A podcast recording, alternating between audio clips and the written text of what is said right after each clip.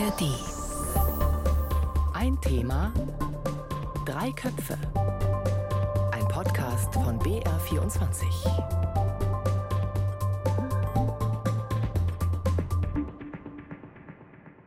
Mit Jasper Ruppert und wir starten heute mal mit ein paar Zahlen.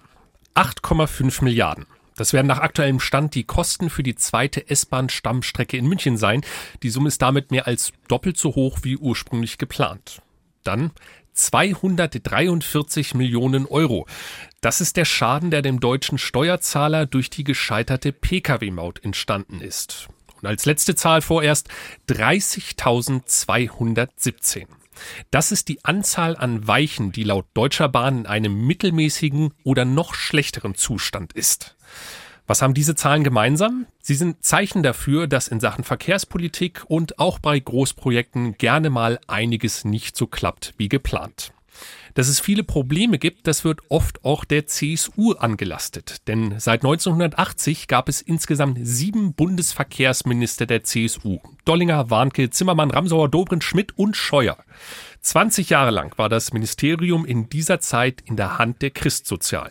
Die Bilanz, Gerade beim Blick auf die Bahn halten viele für durchwachsen. Zeit also mal zu fragen, ist das die Schuld der CSU? Das klären wir heute. Kann die CSU keine Verkehrspolitik? Wir schauen uns zwei konkrete Beispiele an, die Pkw-Maut und die zweite S-Bahn-Stammstrecke in München. Und wir gehen dann der Frage nach, ob die CSU falsche Prioritäten setzt, ob es am Personal liegt und was man besser machen könnte. Diese wie jede andere Folge von Ein Thema Drei Köpfe wie immer zu finden in der App der ARD Audiothek. Die CSU und ihre Verkehrspolitik, um die mal genauer zu beleuchten, sind heute diese beiden Köpfe dabei. Bei mir im Studio sitzt Peter Queton aus der BR-Redaktion Landespolitik. Er hat sich besonders das Chaos der zweiten S-Bahn-Stammstrecke in München genauer angeschaut. Hallo Peter. Hallo. Und zugeschaltet aus Berlin, aus dem ARD Hauptstadtstudio, ist Jan Zimmermann. Er wird uns das Ganze bundespolitisch einordnen. Hallo Jan. Hallo aus Berlin nach Bayern. Bevor wir über die Maut und Tunnel in München reden, wann seid ihr denn das letzte Mal Bahn gefahren und hat da alles geklappt? Fang du mal an, Peter. Also ich bin das letzte Mal mit der Bahn gefahren vor ein paar Wochen. Da war ich meinen Sohn besuchen in Wien und da hat es eigentlich ganz gut geklappt, muss ich sagen. Wir hatten zwar am Ende in Wien fünf Minuten Verspätung, aber das ging doch einigermaßen. Selten gehörte Sätze. Wie war es bei dir, Jan? Also ich fahre ja regelmäßig, vor allem auf der Strecke hier Berlin-München und ich klopfe mal auf Holz. Ich hoffe, man hört es, weil ich bleibe in der Regel von den großen Desastern verschont. Ich bekomme immer wieder Horrorgeschichten erzählt von Kolleginnen und Kollegen, von Freunden, die erzählen, dass Züge ausfallen und stundenlange Verspätungen und so weiter. Ich kenne das natürlich auch, aber mir ist schon lange nicht mehr passiert. Also von daher, die Realität ist manchmal besser als der Ruf und ja, also von daher trifft es mich oder hat es mich zuletzt nicht so oft getroffen. Was mich eher nervt, ist, wenn das Bordrestaurant ausfällt. Und das passiert meiner Beobachtung nach regelmäßig. Das heißt, man kriegt dann morgens um sieben nicht einmal einen Kaffee oder ein Croissant. Gut, wenn das das größte Problem sein sollte beim Bahnfahren, dann hast du es ja noch relativ gut getroffen.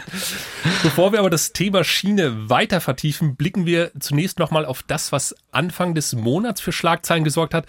Da gab es nämlich schwarz auf weiß, wie teuer die Konsequenzen der gescheiterten Pkw-Maut sind. Das Projekt wurde ab 2013 maßgeblich von der CSU vorangetrieben.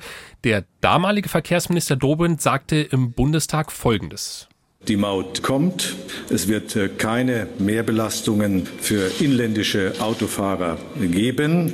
Und zukünftig wird jeder, der unsere Autobahnen nutzt, auch einen angemessenen Beitrag an der Finanzierung leisten. Doch es kam anders, wie wir alle wissen. Der Europäische Gerichtshof stoppte die Pläne im Jahr 2019. Da hatte der Dobrindt-Nachfolger Andreas Scheuer als Verkehrsminister die Verträge aber schon unterzeichnet. Die aktuelle Regierung einigte sich mit den vorgesehenen Betreibern und das sind diese eingangs erwähnten 243 Millionen Euro an Schadensersatz, die sind fällig geworden und viele sind sich bei dem Thema einig, diese Viertelmilliarde Euro muss bezahlt werden, weil Scheuer es ganz salopp gesagt verbockt hat. Scheuer tut sich bis heute sehr schwer damit, Verantwortung für die gescheiterte Pkw-Maut zu übernehmen. Bei ihm klang das stets so. Ich habe ein Gesetz vorgefunden, das äh, vorher von der Bundesregierung vom Bundestag, vom Bundesrat beschlossen wurde. Und in der Folge haben wir nach bestem Wissen und Gewissen dieses Gesetz als Auftrag in einem breit angelegten Verfahren umgesetzt. Also kein Gesetz von ihm, er hat es nur umgesetzt. Doch damit macht er es sich doch ziemlich einfach, oder Jan? Ja, also ich finde schon, auf jeden Fall macht er es sich damit zu einfach, denn man muss sich ja nochmal in Erinnerung rufen, die CSU hat damit Wahlkampf gemacht und das Thema an den Stammtischen gesetzt und befeuert. Die Autofahrer aus dem Ausland, die sollen hier bei uns blechen, wenn sie durch Bayern und Deutschland fahren und nicht nur die Opposition. Viele Experten haben der CSU damals billigen Populismus vorgeworfen und der Herr Scheuer hätte ja als Minister seine Bedenken äußern können. Er hätte das Ganze, äh, was schon angestoßen war, hätte er stoppen können, hat er aber nicht, sondern Verträge unterzeichnet, obwohl es viele warnende Stimmen gab. Und das Ergebnis kennen wir. Ursprünglich standen ja 700 Millionen Schadensersatzforderungen der beauftragten Unternehmen im Raum. Laut Schiedsspruch sind es jetzt nur in Anführungsstrichen 243 Millionen. Das ist immer noch wahnsinnig viel Geld. Und ich hatte hier kürzlich Bundesfinanzminister Christian Lindner im Interview und der hat mich darauf aufmerksam gemacht, man muss sich das vor Augen führen, man muss mal überlegen, wie viele Menschen Menschen in diesem Land Steuern zahlen müssen, um auf diese Summe zu kommen. Scheuer selbst verweist ja gerne in seiner ich sag mal, ihm eigenen bescheidenen Art auch auf Erfolge in seiner Zeit als Verkehrsminister. Das klingt dann häufig so. Die größte Radreform, maximal mögliche Transparenz. Größten Reformen der Geschichte. Das ist, glaube ich, einzigartig in ganz Europa. Ich sage sogar Lärmschutzweltmeister. Auf der anderen Seite stehen aber neben der Maut die Straßenverkehrsordnung, bei der ein Formfehler zu einer Verschiebung von einem Jahr geführt hat, oder horrende Beraterausgaben für das Ministerium, um nur zwei Beispiele zu nennen. Grünpolitiker Krischer sagte seinerzeit, Scheuers Verfehlungen würden für drei Rücktritte reichen. Trotzdem hielt Söder immer seine schützende Hand über Scheuer. Kannst du dir das erklären, Peter? Ich glaube, da muss man als erstes mal die bayerische Brille aufsetzen. Also das ist, glaube ich, der Dreh- und Angelpunkt in dieser Frage. Für die CSU ist Bayern immer an erster Stelle. Das, was in Berlin kommt, als Regionalpartei, und die CSU ist ja eine Regionalpartei, ist sozusagen ein, eine Zugabe. Mehr ist es nicht. Da schlägt nicht das Herz der CSU. Dazu kommt, dass das Personaltableau in Berlin der CSU, ich würde mal sagen, eher übersichtlich ist. Und was wäre passiert, wenn tatsächlich der Scheuer hätte seinen Hut nehmen können? Was macht man dann mit Dobrindt? Der ist ja sozusagen der Chef der Bundestagsgruppe von der CSU. Der hat es ja eigentlich initiiert. Der soll da dann bleiben. Also ich glaube, das war ein Dilemma, aus dem sich die CSU ohne Gesichtsverlust nicht hätte wirklich retten können. Peter, du hast den regionalen Aspekt der CSU angesprochen und die haben ja auch ein ganz, ganz großes Projekt im Freistaat, nämlich die zweite S-Bahn-Stammstrecke in München. Auf rund zehn Kilometern soll die Strecke zwischen den Bahnhöfen Leim im Westen und Leuchtenbergring im Osten verlaufen. Kernstück davon ist ein sieben Kilometer langer Tunnel, der zwischen Haupt- und Ostbahnhof verläuft. Warum dieses Projekt geplant wurde, das hat Ministerpräsident Markus Söder so formuliert. Die zweite Stammstrecke ist für Bayern von ganz entscheidender Bedeutung. Ansonsten droht ein Verkehrsinfarkt. Nur klappt das mit dem Bau dieser zweiten Stammstrecke bisher nicht so wie geplant. Peter, nimm uns mal mit. Was ist denn da schiefgelaufen? Oh, sehr viel. Und zwar schon, behaupte ich mal, Mitte der 90er Jahre. Wenn ich mich richtig erinnere, gab es eine große Rathausanhörung im Stadtrat von München. Da ging es darum, ist man eher für den Südring, das war damals die Alternative, oder eben für den Innenstadttunnel, für die zweite Stammstrecke mitten durch München. Und da wurde sehr viel hin und her gerechnet, spekuliert und am Schluss, erstaunlicherweise, war man sich dann einig, also äh, das mit dem Südring ist dann doch komplizierter und schwerer als diese Stammstrecke. Ein Tiefbau, 40 Meter tief, durch die Münchner Innenstadt man hat versucht, sich das so hinzurechnen, tatsächlich auch nicht teurer werden als ein Südring. Eine Trasse, die eigentlich schon da ist. Also so fing das Ganze an. Dann kam der Mantel des Schweigens über das Projekt. Lange Zeit kam immer wieder, ploppte es auf, weil es hieß, na ja, jetzt müssen wir das machen bis 2018, wenn München sich bewerben sollte und die Olympischen Winterspiele bekommen sollte, dann sollte das Projekt bis 2018 fertig werden. Aus der Bewerbung wurde nichts. Dann legte man wieder den Mantel des Schweigens mehr oder weniger über das Projekt und es ging alles sehr langsam vorwärts. Ja, und dann irgendwann hat man festgestellt, so jetzt müsste man vielleicht doch mal Gas geben. Du hast ja jüngst auch eine eigene Sendung zu dem Thema gemacht, den Funkstreifzug. Der Titel der Sendung ist Teure Mobilität für München, wie die zweite Stammstrecke zum Milliardengrab wurde.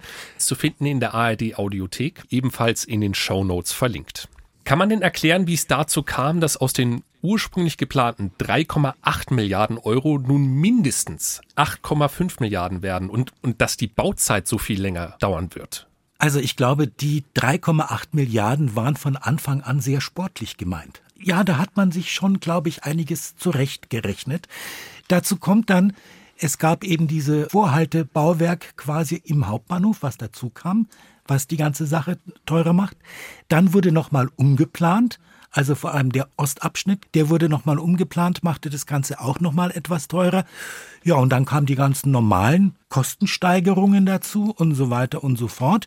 Und so kam es halt, dass man irgendwann dann dazu kam, oh, das wird bei weitem nicht reichen. Da gab es ja lange Zeit Gerüchte und irgendwann hat es dann die Staatsregierung bestätigt. Wir sind inzwischen bei knapp acht Milliarden. Rechnet man jetzt die gestiegenen Baukosten noch dazu, sind wir wohl bei achteinhalb. Es wurde auch noch ein dritter Schacht gebaut, der Rettungstunnel. Der kam auch noch dazu, der hat das Ganze auch nochmal verteuert.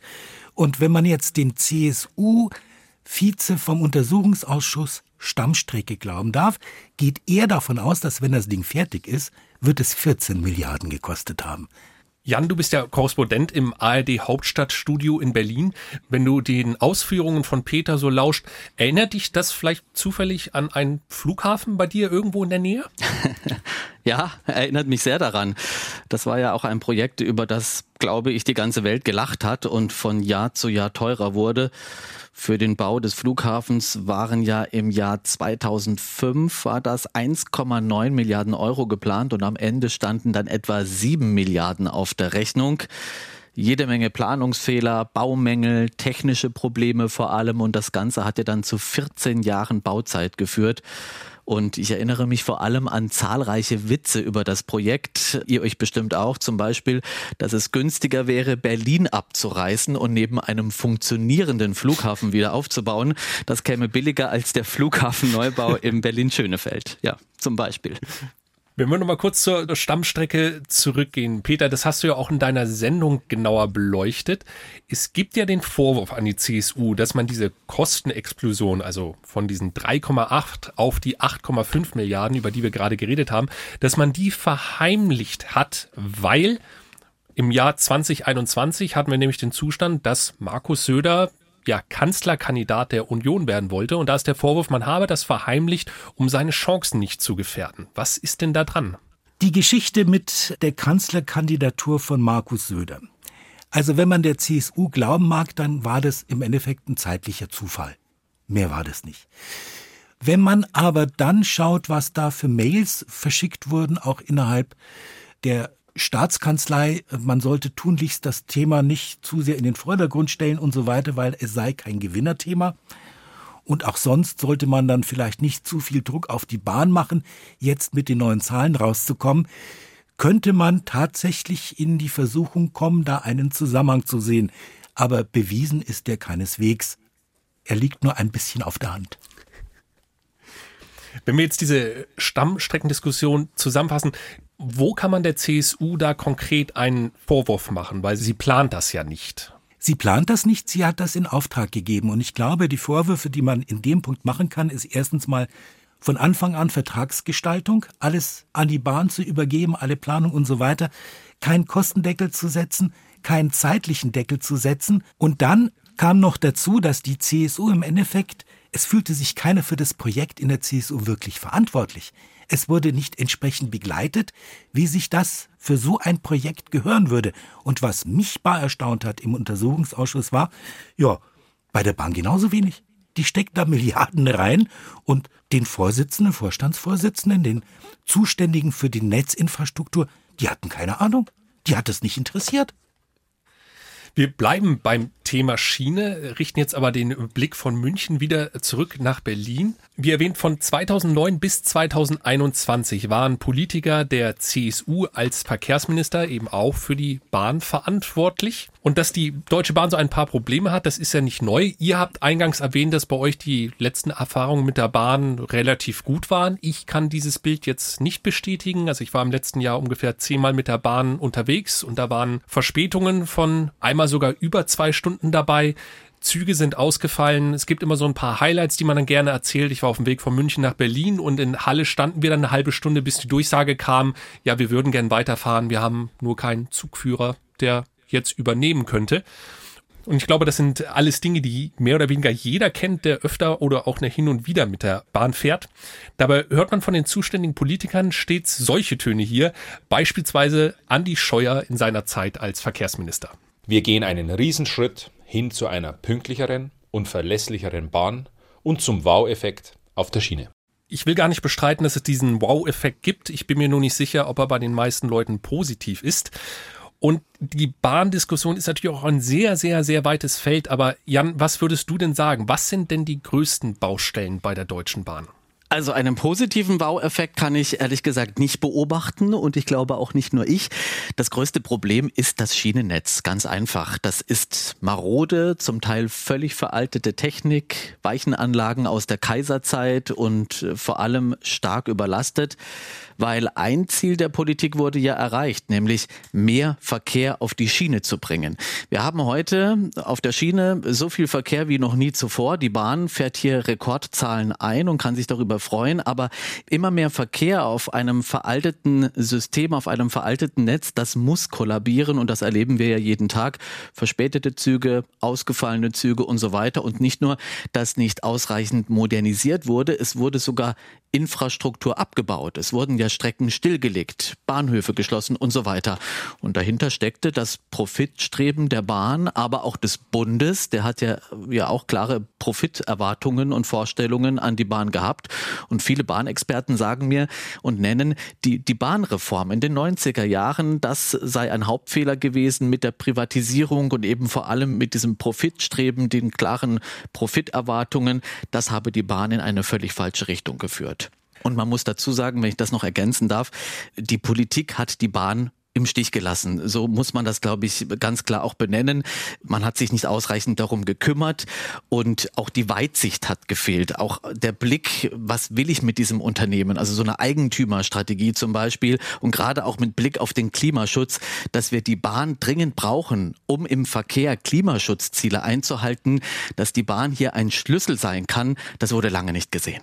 Wenn wir jetzt nochmal auf die Zeit blicken von 2009 bis 2021, vier Politiker der CSU waren Bundesverkehrsminister. Und was denen vorgeworfen wird, ist zum einen, dass sie viel mehr auf Straße als auf Schiene gesetzt haben. Und dann wird ihnen auch häufig vorgeworfen, dass sie, wenn sie große Projekte bewilligt haben, das auch gerne hauptsächlich in Bayern gemacht haben. Was ist denn eurer Meinung nach an diesen beiden Vorwürfen dran? Also ich glaube, das stimmt einfach. Bayern ist einfach ein Flächenstaat. Da ist es natürlich viel schwieriger und viel teurer, sozusagen jedes Dorf an die Schiene anzuhängen. Da ist es einfacher, schneller und unterm Strich möglicherweise auch billiger, wenn man halt einfach nur eine Straße wieder herrichtet. Das ist, glaube ich, ein Aspekt, den man da sehen muss. Dann natürlich, wie schon gesagt, CSU-Regionalpartei. Da tut man für die eigene Region möglichst das Beste, was geht. Und insgesamt, glaube ich, hat in Sachen Schiene tatsächlich ein Umdenken stattgefunden, sondern dass man das inzwischen wahrnimmt als wirklich als ein Aspekt der Daseinsvorsorge. Dass man eben nicht mehr, wie der Jan schon richtig gesagt hat, das als Wirtschaftsunternehmen sieht insgesamt Bahnfahren, sondern das ist eine Daseinsvorsorge. Wenn man mit den Verkehrsexperten spricht und auch dann sich die Zahlen nochmal genauer anschaut, zum Beispiel auch mit der Allianz pro Schiene im Gespräch ist, dann sieht man das natürlich, dass den Bundesregierungen in der Vergangenheit die Straße wichtiger war. Ja, weil deutlich mehr Geld in die Straße als eben in die Schiene geflossen ist. Und auch im internationalen Vergleich hinkt ja Deutschland bis heute bei den Investitionen in die Bahn hinterher. Der Branchenverband der Bahn, die Allianz pro Schiene, die macht ja jährlich so eine Aufstellung und rechnet die Investitionen in die Bahn Bahn um auf die Bevölkerung. Und danach wurden in Deutschland im vergangenen Jahr 114 Euro pro Kopf in die Bahn investiert. Und Deutschland liegt damit im Vergleich mit anderen europäischen Staaten immer so auf den letzten Plätzen. 2022, glaube ich, auf dem drittletzten Platz. Aber immerhin, die Ampelregierung, das kann man ihr zugute halten, hat jetzt begonnen, die verkehrspolitischen Prioritäten hier neu auszurichten. Und inzwischen wird ja eben auch mehr in die Schiene als in die Fernstraßen investiert. Ein kleiner Vorsprung für die Schiene, 52 Prozent zu 48 Prozent für die Straße, aber immerhin ein Anfang. Du meintest vorhin, die Politik hat die Bahn vernachlässigt, wenn wir im Hinterkopf haben, wie viele Jahre die CSU für die Bahn verantwortlich war mit ihren zahlreichen Verkehrsministern. Kann man zusammenfassen, die CSU hat die Bahn vernachlässigt? Also die politischen Fehler und die Versäumnisse, die gehen ja weit in die Vergangenheit zurück. Die letzten zwölf Jahre hatten CSU-Minister das Sagen hier in Berlin im Verkehrsministerium, davor mehrere SPD-Minister und auch schon damals sind äh, Unterhalt und Modernisierung des Schienennetzes vernachlässigt worden. Also das jetzt alles nur bei der CSU abzuladen, das ist etwas einfach. Allerdings klar, die vergangenen Jahre, also sagen wir mal so die letzten 10, 15 Jahre, in denen wichtige Weichen hätten gestellt werden müssen, schon aus Klimaschutzgründen, ja, in dieser Zeit war das unter CSU-Ministern und ist zu wenig passiert. Ist es denn ein Problem der Parteiprogrammatik oder des Personals? Ich glaube, es ist ein Problem der Politik.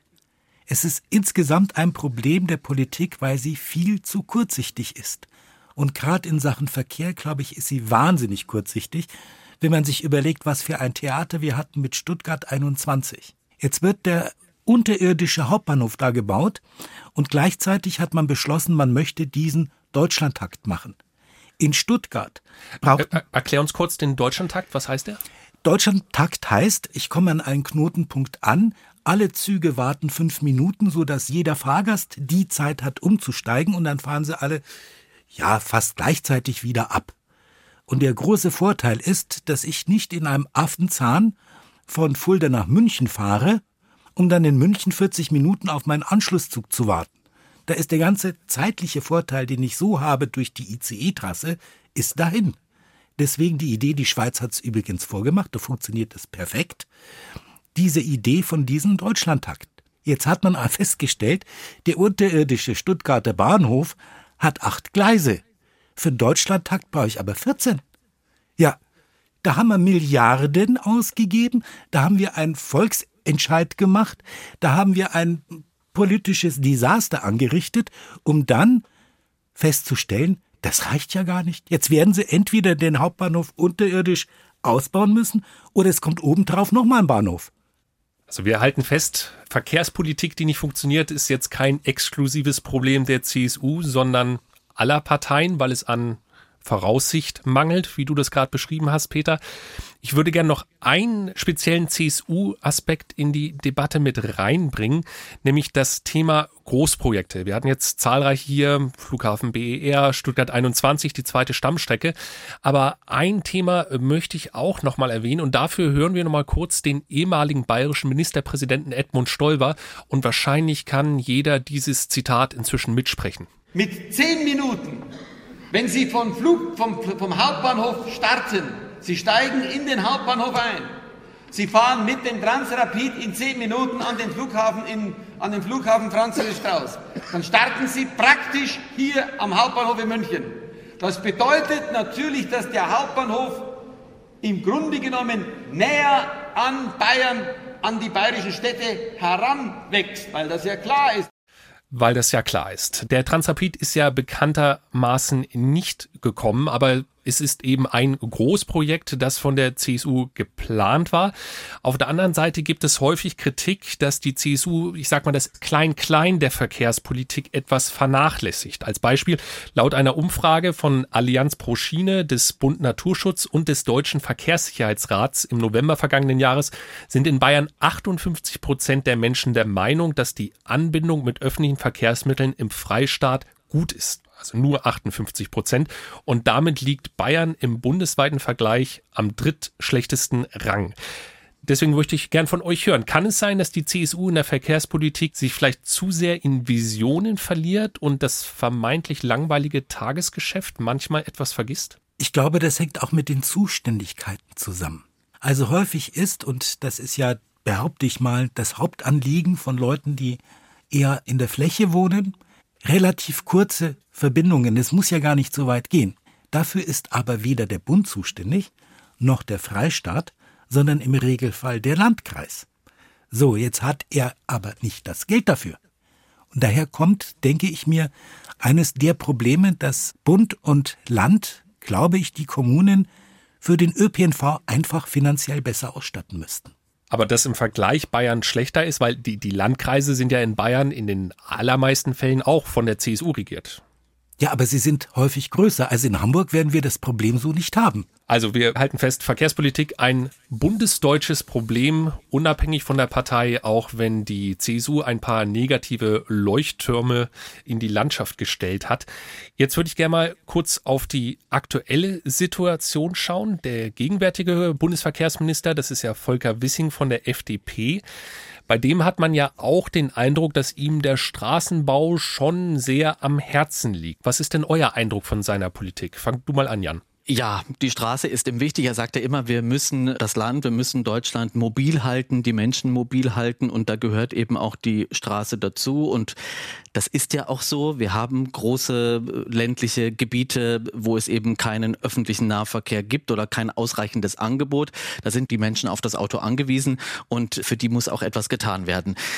In Bezug auf die Bahn muss man äh, sagen, er setzt da schon eigene Akzente und eigene Punkte auf jeden Fall. Also er hat ja auch die Bahn zur Ministersache gemacht.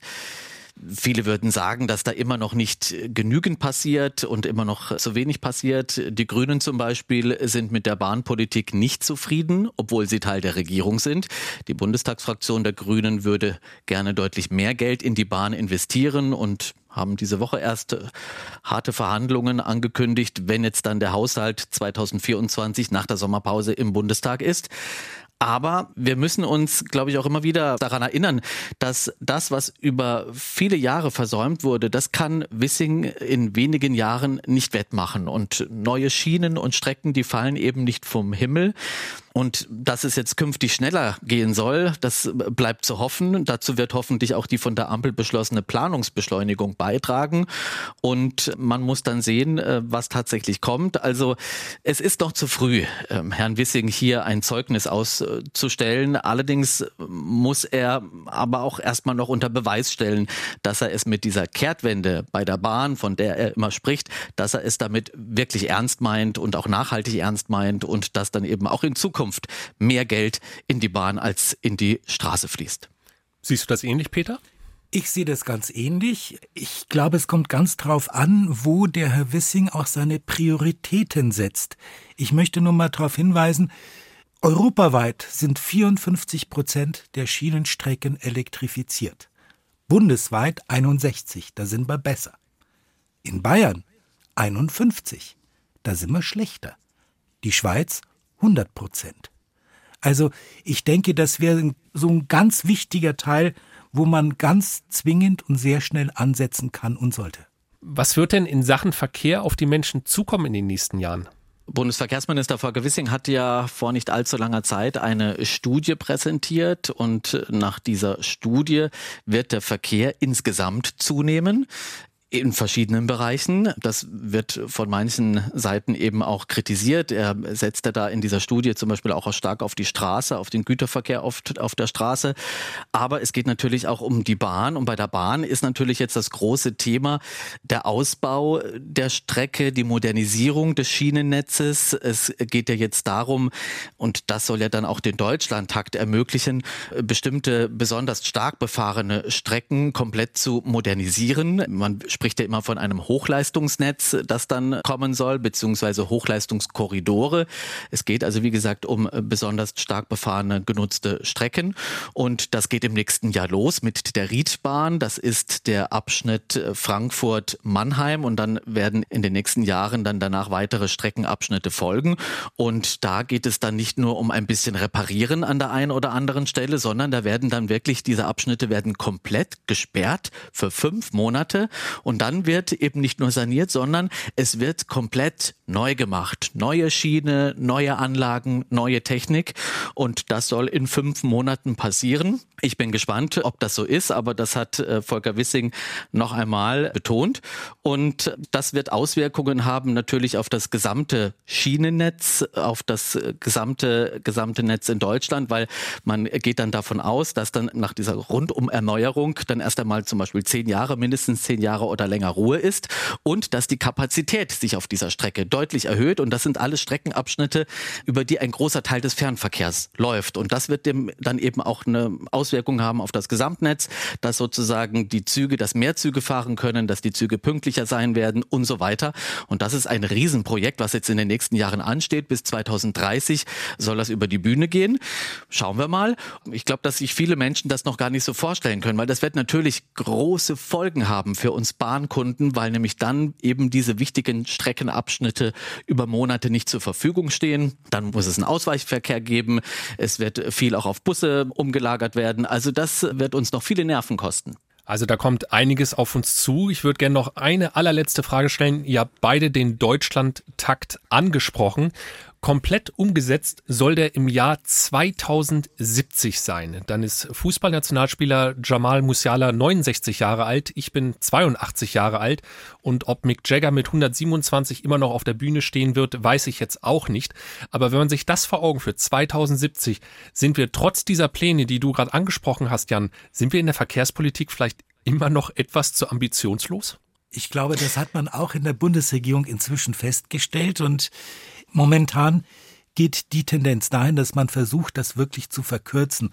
Also was ich so hinter den Kulissen mitbekommen habe, ich weiß nicht, ob der Jan das bestätigen kann, peilt man jetzt das Jahr 2050 an. Ist aber immer noch ganz schön lange hin. Das ist immer noch lange und in der Tat, man versucht das zu verkürzen und eben die angesprochenen Hochleistungskorridore sollen da helfen. Ja, ich glaube, man muss einfach abwarten. Ich glaube auch diese Zielsetzungen, dass wir, was er sich in zehn Jahren, in 15 Jahren, in 20 Jahren, das hatten wir in der Vergangenheit schon und hat nicht geklappt. Vielleicht sollten wir weniger große Daten und Zielmarken setzen, sondern viel mehr ins Schaffen kommen und äh, tatsächlich umsetzen, als große Worte schwingen. Ja, das haben wir ja in der Vergangenheit erlebt, dass das nicht so funktioniert. In der Tat ist aber lustig, weil wir haben erst kürzlich hier im Hauptstadtstudio unter Kolleginnen und Kollegen gescherzt darüber, wie alt wir denn dann eigentlich sein werden und ob wir dann überhaupt noch mit der Bahn fahren können, wenn dann dieser Deutschlandtakt irgendwann mal kommt. Und ich wollte noch zum Besten geben, weil du vorhin von dieser Studie gesprochen hast. Die Studien sind ja in dem Fall Prognosen und Prognosen beziehen sich immer auf die Zukunft. Und das ist immer ein bisschen schwierig. Und ich glaube nicht, dass zum Beispiel die Zahl an Homeoffice, die wir inzwischen haben, wie damit eingeflossen ist. Ich weiß nicht, ob die demografische Entwicklung, die wir haben, ob die da auch entsprechend berücksichtigt worden ist. Ich wäre da bei diesen Prognosen oder Studien immer ein wenig zurückhaltend.